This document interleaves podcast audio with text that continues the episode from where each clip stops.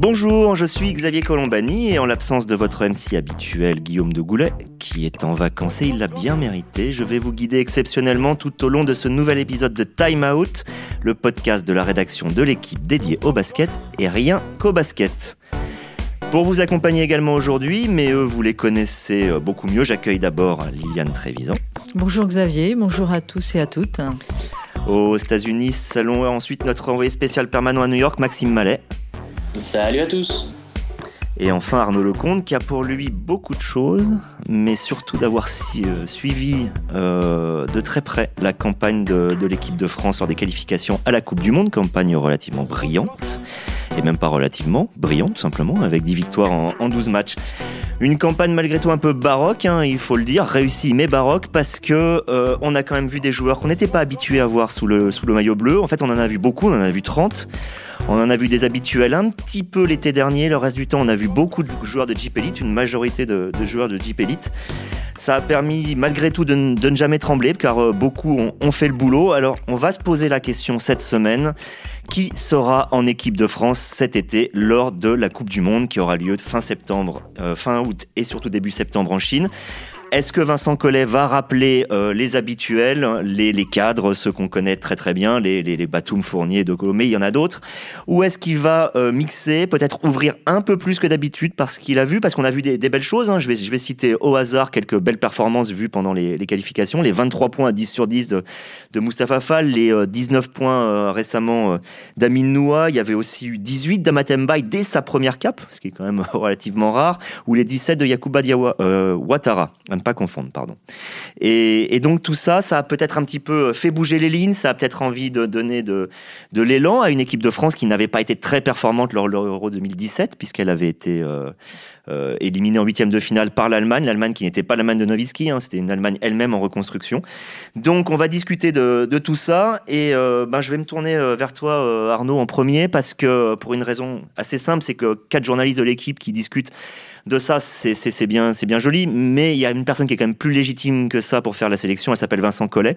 Et alors j'aimerais savoir, on aimerait savoir quel est le timing que va avoir Vincent Collet pour l'annonce de la liste, combien, voilà. Je ne suis pas son, porte-parole, hein, je précise tout de même.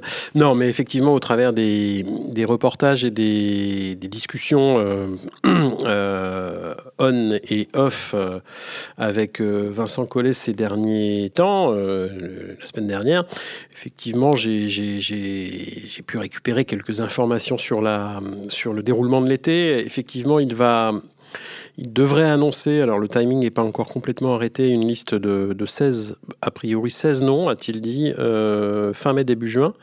Et parmi ces 16 joueurs qui devraient attaquer la préparation, qui, bon, là, les, dates ne sont pas encore non plus complètement arrêtées, semble-t-il, mais à la mi-juillet mi, juillet environ, euh, ben, parmi ces 16 joueurs qui effectueront euh, le début au moins de la préparation, eh bien, il choisira 12 éléments, bien sûr, qui auront pour qui auront pour objectif de disputer la phase finale de ce championnat du monde qui aura lieu, euh, comme vous l'avez dit, euh, mon bon Xavier, comme tu l'as dit Xavier, du 31 août au 15 septembre euh, en Chine. Voilà, tirage au sort mi-mars, le 16 exactement en Chine.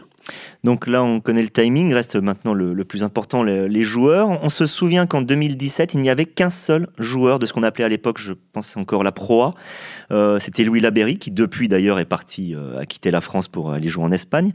Euh, ça n'a pas toujours été le cas. Hein. Il y avait euh, sur l'Euro précédent, en 2015, cinq joueurs de, de, plus que de, de joueurs européens, la majorité étant la NBA. Alors, ça pose une question, est-ce qu'il y a et ça je vais le demander à, toi Liliane, est-ce qu'il y a des critères un peu tacites, pas des choses gravées dans le marbre, mais des, critères un petit peu de, de, volonté de répartir les différents championnats, de, de différencier les expériences et les âges, en gros, de satisfaire tout le monde quand on fait une équipe de France?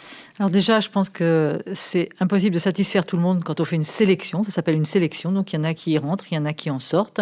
Ensuite, là, vous me demandez s'il va y avoir des quotas pour être politiquement correct, un, peu de, mot, un peu de NBA, un peu de quotas d'Euroleague, et puis, euh, pour service rendu, peut-être un, ou deux petits bons joueurs de, de Jeep Elite. Vous posez la question, est-ce qu'on peut faire une sélection sans joueurs de pro euh, on peut le faire, je suppose, oui, bien sûr. Rien n'empêche qu'on ne, le fasse. On a suffisamment de réservoirs euh, NBA, Euroleague pour pouvoir effectivement avoir une équipe compétitive sans prendre éventuellement de joueurs de Jeep Elite. Le problème, c'est que, euh, enfin le problème non, la grande, la grande joie de Vincent Collet sur ses fenêtres de qualification, c'est d'avoir utilisé 30 joueurs en 15 mois et de s'être aperçu que parmi ces joueurs, eh ben, il y en a beaucoup qui ont répondu à l'appel avec beaucoup d'enthousiasme, de passion, beaucoup d'abnégation. Et vous le savez, Arnaud le sait, tout le monde le sait, Vincent Collet n'a pas caché son énorme déception par rapport à la contre-performance de l'Euro 2017 en mettant en avant le fait que cette équipe avait manqué de hargne, avait-il dit, et surtout qu'elle avait été beaucoup trop individualiste.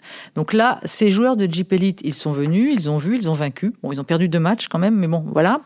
Et, euh, effectivement, certains ont marqué des points. Et comme dit Arnaud, en discutant à gauche, à droite avec l'entourage de l'équipe de France, en, en écoutant les gens, on entend dire oui, alors attention, euh, ça va pas être aussi simple que ça la sélection. Il n'y a pas y avoir juste tout le continent, le contingent NBA qui va rentrer, les joueurs de religue et après on ferme on, ferme le banc. Euh, on a entendu dire il y aura des surprises. Il y aura des surprises, à savoir, bah, il y a des joueurs qui ont montré des choses pendant ces qualifications. Euh, il y a des joueurs qui ont été assidus. qui ont tenu leur rôle, et c'est ce que Vincent Collet attendait, c'est-à-dire des joueurs qui se fondent dans le groupe, qui assument leurs responsabilités en fonction de ce que le groupe exige et non pas comme s'ils étaient dans leur club euh, en disant moi je joue 30 minutes en club donc je veux jouer 30 minutes en équipe de France.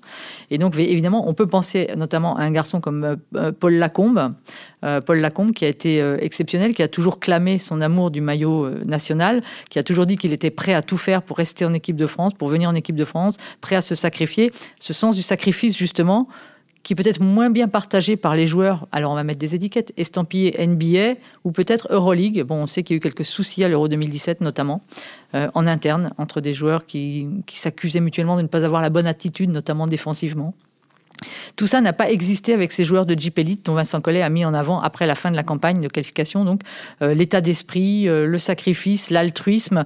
Et il l'a il, dit, il l'a redit, ça a été un bonheur de travailler avec ces mecs-là, a-t-il dit. Il ne faut pas l'oublier, pour moi c'est important. À mes yeux c'est important. Donc voilà, est-ce que Paul Lacombe peut faire l'équipe? Moi je pense qu'il ne déshonorerait pas une sélection euh, pour la Coupe du Monde. Est-ce que Andrew Albici, qui est le seul à avoir joué les 12 matchs de qualif, peut faire l'équipe? Je pense qu'il le peut, oui, oui, c'est un très bon meneur, c'est un défenseur. On y reviendra, mais Vincent Collet veut des défenseurs.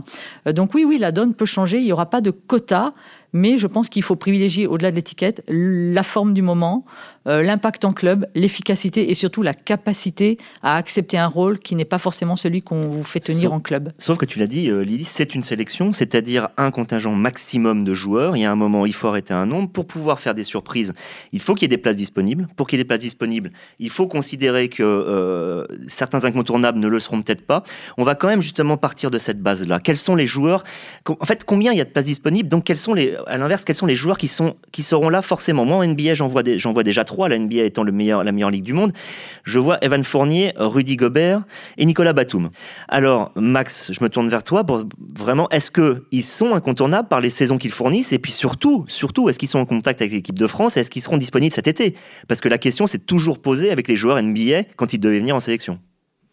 C'est vrai que la, question s'est posée et euh, elle s'est posée souvent sur des années où euh, soit il signait une prolongation de contrat, soit il l'avait signé l'année d'avant et il voulait faire euh, ce petit signe de bonne volonté à la franchise qui pensait aussi à, l'équipe et pas seulement à leur équipe nationale.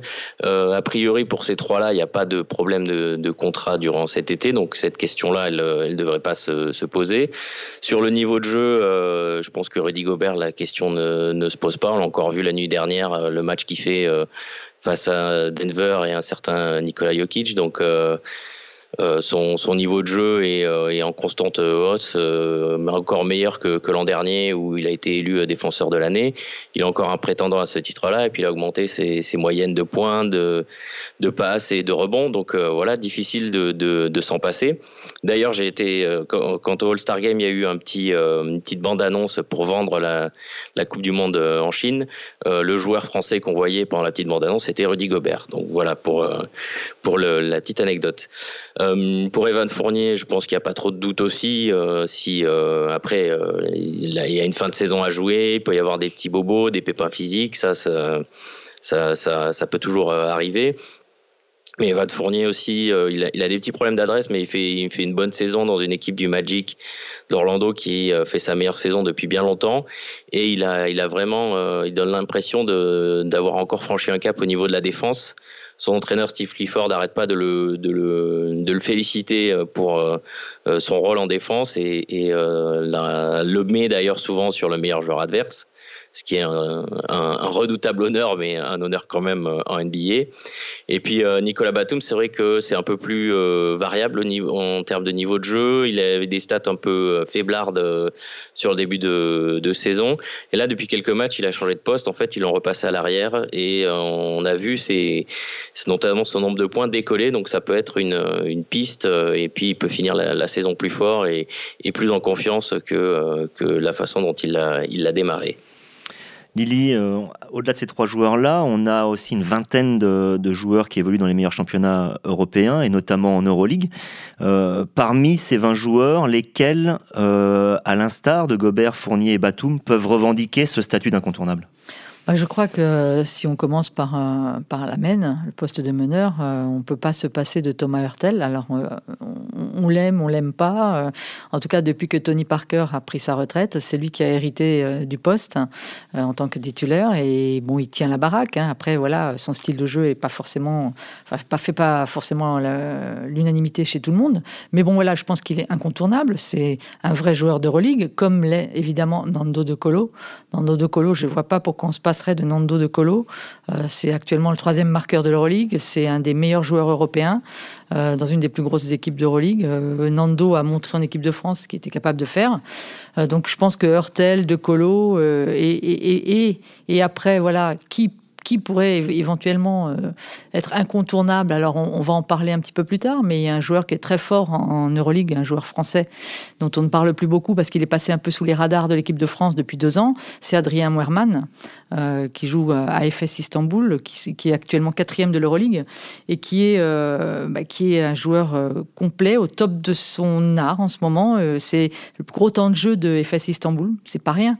Ça veut dire qu'on compte vraiment sur lui. Il joue 28 minutes par match et donc il est très sollicité. Compter sur lui, c'est le cas de le dire, puisque euh, Vincent Collet a carrément annoncé qu'il voulait en faire son ailier fort titulaire. Absolument, il lui a fait une déclaration d'amour, euh, disent les observateurs, euh, et, à, juste raison. Il n'a il a jamais eu un volume comme ça, Adrien Moerman. Visiblement, il a été très responsabilisé et, et ça lui va bien. Il tourne à 12 12,4 points de moyenne, 6,2 rebonds en Euroleague, dont on dit que c'est la deuxième meilleure compétition derrière la NBA. Surtout une plénitude. Voilà, il a, il a acquis de la maturité. Euh, il est moins dans les emportements, dans, voilà, il, réfléchit mieux euh, et, il ne ferme pas la porte. Bon voilà, et donc reverra-t-on Moerman en équipe de France? La dernière fois qu'on l'avait vu, c'était pendant le tournoi de qualification olympique en 2016, où il avait, été vincé de la sélection euh, au, cut final. on lui dit que maintenant il l'a pas trop mal vécu, mais on sait qu'à l'époque il l'a vraiment très très mal vécu. Là aujourd'hui, il est prêt à revenir. Il, il, a juste un souci, Adrien Moerman, c'est qu'il a un petit problème récurrent au niveau du tendon d'Achille gauche et lui-même ne sait pas exactement comment il va gérer ça cet été. Voilà.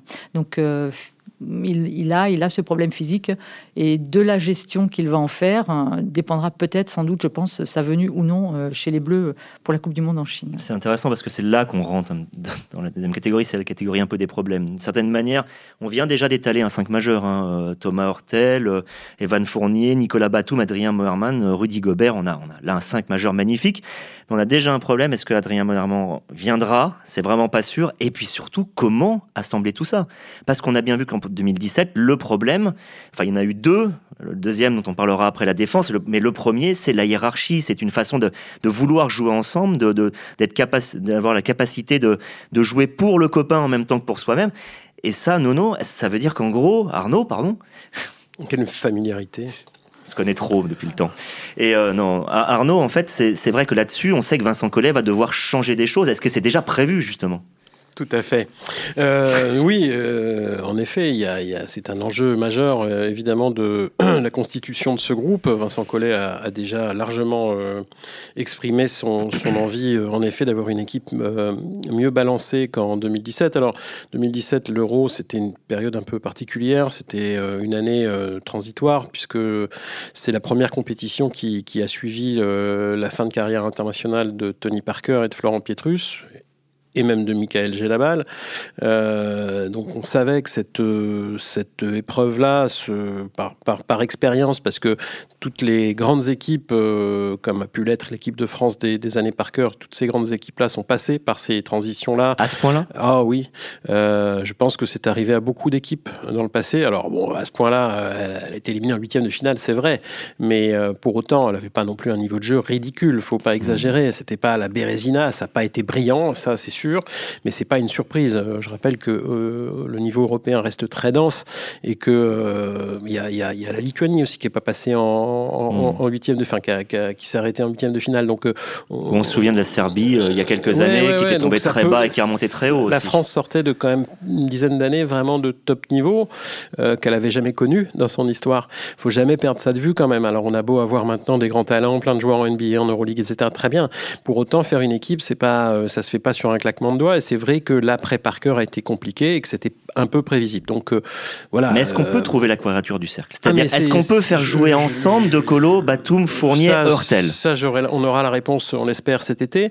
On a eu quand même quelques semblants de réponse ces dernières années, même si euh, Evan Fournier avait probablement pas le statut qu'il a acquis aujourd'hui, même si Rudy Gobert n'avait pas le statut qu'il a acquis aujourd'hui. Néanmoins, ces joueurs-là étaient, me semble-t-il, hormis Nando De Colo, c'est vrai, c'est notable, à la Coupe du Monde 2014, l'équipe de France a, a, plutôt bien terminé sa compétition en, en battant l'Espagne à la surprise générale en quart de finale, et ensuite en arrachant une médaille de bronze. Euh, ces joueurs-là, alors hormis Lando de Colo, c'est vrai, mais euh, bon, ces joueurs-là ont quand même déjà joué ensemble, et je pense qu'il n'y a aucune raison qu'ils ne puissent pas cohabiter. Reste euh, effectivement à, mettre les choses au clair, c'est la mission. Voir quelqu'un sur le banc d'ailleurs aussi, parmi les noms qu'on a cités. Ah bah il faudra. Je ne vois pas comment Batum, euh, Batum, Fournier et De Colo pourraient débuter systématiquement les matchs, tous les trois sur le terrain, sauf à considérer qu'effectivement Adrien Moerman est absent et qu'il faut, euh, il faut trouver un poste 4 de substitution et que Nicolas Batum deviendrait poste 4 titulaire. Pas impossible, je, pourquoi pas, après tout, mais quand même, euh, on part de loin. Mais à voir. Ce qui est sûr, c'est que euh, Boris Dio, euh, qui, je le rappelle, est désormais manager général adjoint de l'équipe de France, qui a fait ses grands débuts comme dirigeant dans le staff la semaine dernière en Finlande et à Nantes contre la République tchèque. Donc il a passé 4, 4 ou 5 jours immergé parmi les Bleus, mais les 7 fois en position de dirigeant. Boris Dio a cette mission également, au-delà d'aller euh, contacter les franchises euh, NBA comme il l'a fait déjà au mois de janvier et de discuter avec les managers généraux pour euh, bah obtenir une, disponibilité sans, nuage des joueurs en amont des deux compétitions qui s'annoncent, à savoir le Mondial 2019 et les JO 2020. voilà, Boris Dio a pour mission aussi de parler à l'oreille de, des stars de l'équipe de France pour leur euh, demander eh bien, de se mettre un peu au service des Bleus. Et donc. Euh, et de se remettre à, défendre. À défendre ou en tout cas à, à, être dans un rôle, voilà, mmh. tel qu'il aura été défini par l'entraîneur euh, Vincent Collet. Voilà, c'est ce que c'est la mission qu'aura Boris Dio ces prochaines semaines et évidemment pendant la préparation. Euh, l'idée de, de, de, Vincent Collet, néanmoins, la grande idée matrice un peu de Vincent Collet pour cet été, c'est d'avoir un groupe qu'il qualifie lui-même de 8 plus 4 ou 9 plus 3, à savoir 8 ou voire 9 joueurs cadres sur, lequel il va, lesquels il va s'appuyer, qui seront l'ossature de l'équipe. Euh, et puis, trois, quatre joueurs de rôle, Alors dont Paul Lacombe, dont justement, euh, quelques autres. Vincent Collet a annoncé déjà qu'il voulait un défenseur par ligne. Alors, euh, est-ce que Liliane, tu pourrais nous expliquer ce qu'il devrait entendre par là, déjà par ligne, et, et qui et, pour quel rôle? Est-ce que ce seront des joueurs majeurs ou des joueurs de mission? En gros, qu'est-ce qu'il peut faire pour améliorer justement ce secteur défensif qui a longtemps été une grande force de l'équipe de France et qui ne l'était plus sur la dernière compétition internationale? Bah, la première chose à faire, c'est déjà. Euh, alors, la défense, euh, faut pas non plus partir dans un délire. La défense, c'est un mec ou deux mecs ou trois mecs. La défense, comme le disent tous les coachs, c'est d'abord un état d'esprit collectif. C'est-à-dire que c'est pas parce que vous avez deux très forts défenseurs que vous allez euh, défendre comme des dieux. Donc, il faut déjà que cette équipe ait envie de défendre, ce qui n'est pas flagrant en 2017. Et ensuite, après, effectivement, c'est bien d'avoir des joueurs parce que c'est quand même euh, défendre, être, estampillé défenseur, c'est quand même un peu un poste de sacrifice, c'est-à-dire que vous voyez pas beaucoup de ballons, que c'est pas, vous n'êtes pas une option offensive euh, ou alors euh, la dixième, mais voilà, c'est et il y a des joueurs dans cette équipe qui l'ont montré pendant les qualifications. Je reviens sur Andrew Albici. qui, qui connaît l'équipe de France, qui a donc fait les 12 matchs, qui savait très bien quand on l'a appelé et qu'il a vu le profil de ses qualifications, qui savait très bien que s'il voulait gagner une chance dans cette équipe, ce serait dans son registre de meneur, gestionnaire, défenseur. Voilà, c'est quelque chose qu'on n'a pas. Euh, pas à ce niveau-là, en tout cas d'efficacité. Euh, euh, voilà. Et donc, Andrew Albici fait partie, effectivement, par exemple, on veut, on veut un, bon, un super bon défenseur, un, garde du corps au poste de meneur. Il a le profil pour ça. Il a le profil pour ça. Il y en a aussi, les années précédentes, c'était Charles Cahudi. Est-ce qu'il est qu'il peut à nouveau euh, revenir Cahudi, c'est le même profil défensif. Bon, Cahudi, il a pour lui que. Enfin, il a pour lui, il a contre lui, par contre, depuis, c'est qu'il est souvent blessé. il est un peu plus fragile qu'il ne l'a été physiquement. Euh, est-ce qu'il peut, est-ce qu'il peut euh, continuer euh, sans être interrompu de manière récurrente pendant des par des blessures, à retrouver effectivement sa densité physique, sa dureté, enfin tout, ce qu'il qui lui avait valu ce statut et ce surnom en équipe de France où tout le monde l'appelait l'homme. voilà, aujourd'hui il est, il est quand même un peu, il revient. On a toujours l'impression qu'il revient un petit peu de blessure. C'est un peu plus dur pour lui, mais oui, oui, c'est une valeur sûre, c'est une valeur sûre parce qu'il sait faire, il a le physique, il a les capacités, il a la lecture de jeu aussi parce qu'un défenseur est censé savoir lire le jeu aussi.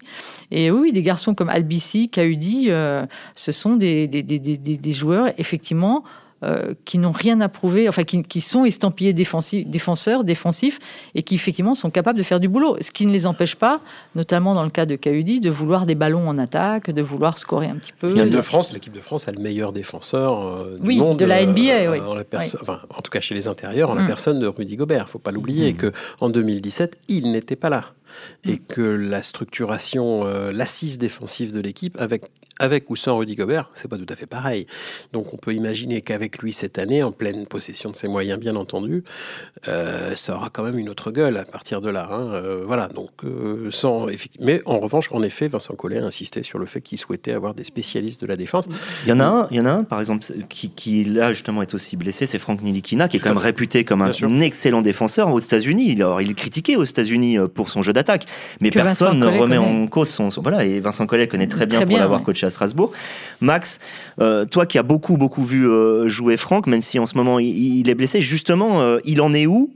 Est-ce qu'il est impacté par cette saison compliquée à, New York? Est-ce que tu penses qu'il sera disponible de ce que tu aurais pu entendre ou ce que tu saurais en discutant avec lui? Alors je, sais que la volonté d'y aller est là. voilà, il, lui personnellement, il, a envie, il a envie d'aller en équipe de France.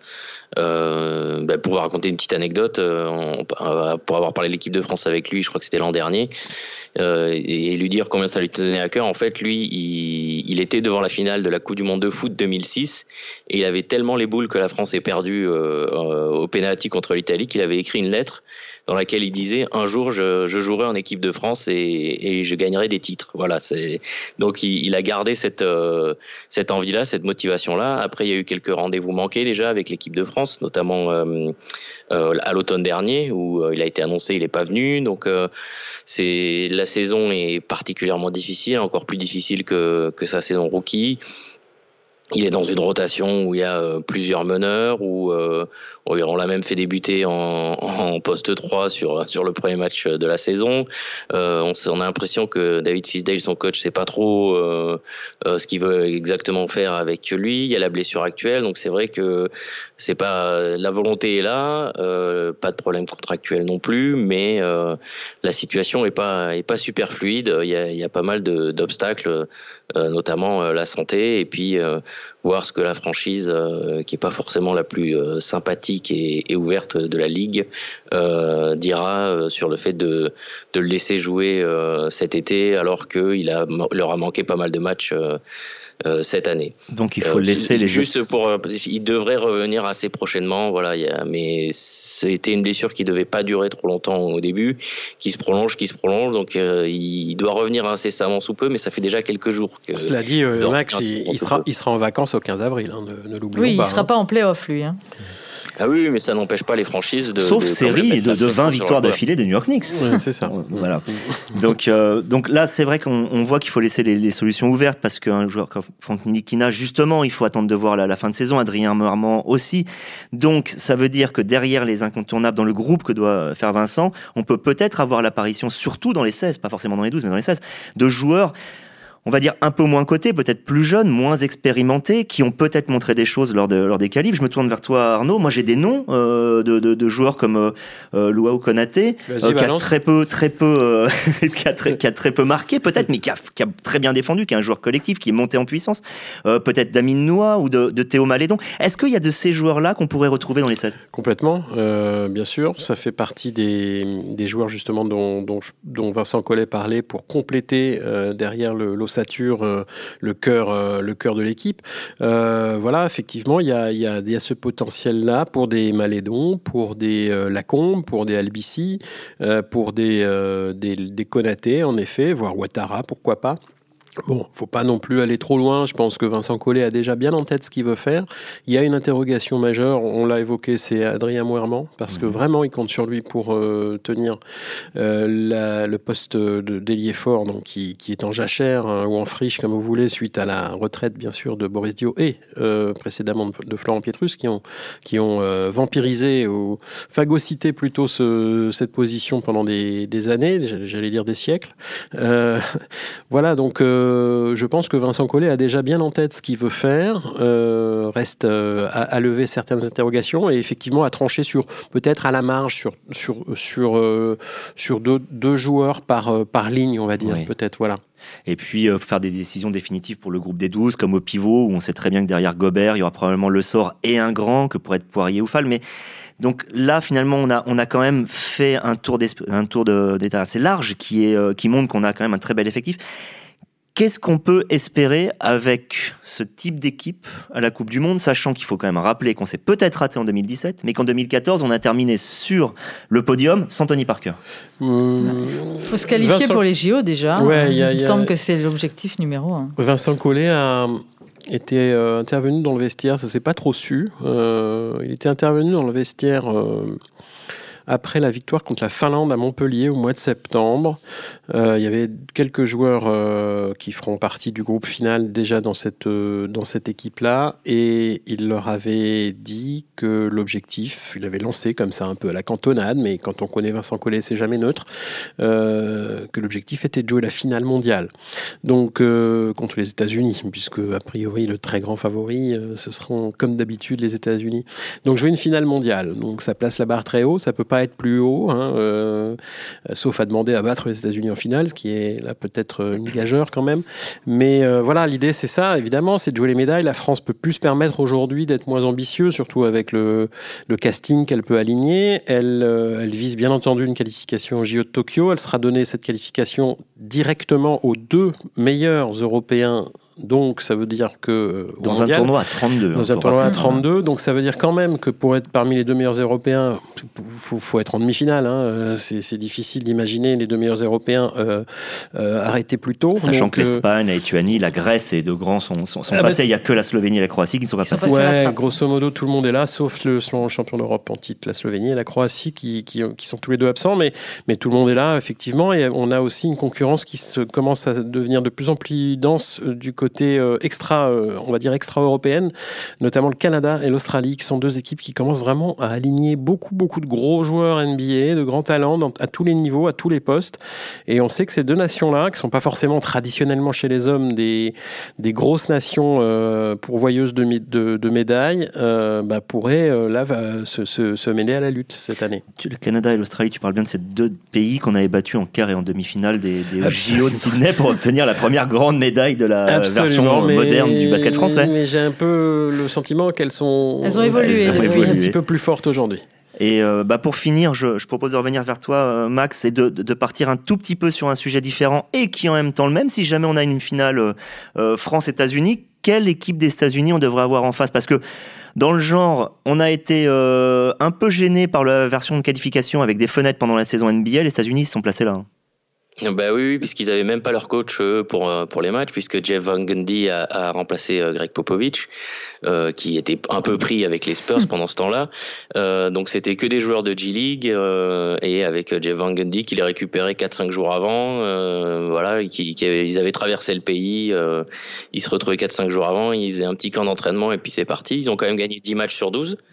Et je te, je te fais pas, je te fais pas la, la, comment dire, la difficulté de devoir citer les joueurs qui étaient dans ces groupes-là, hein, parce que nous-mêmes on a appris des noms. Hein.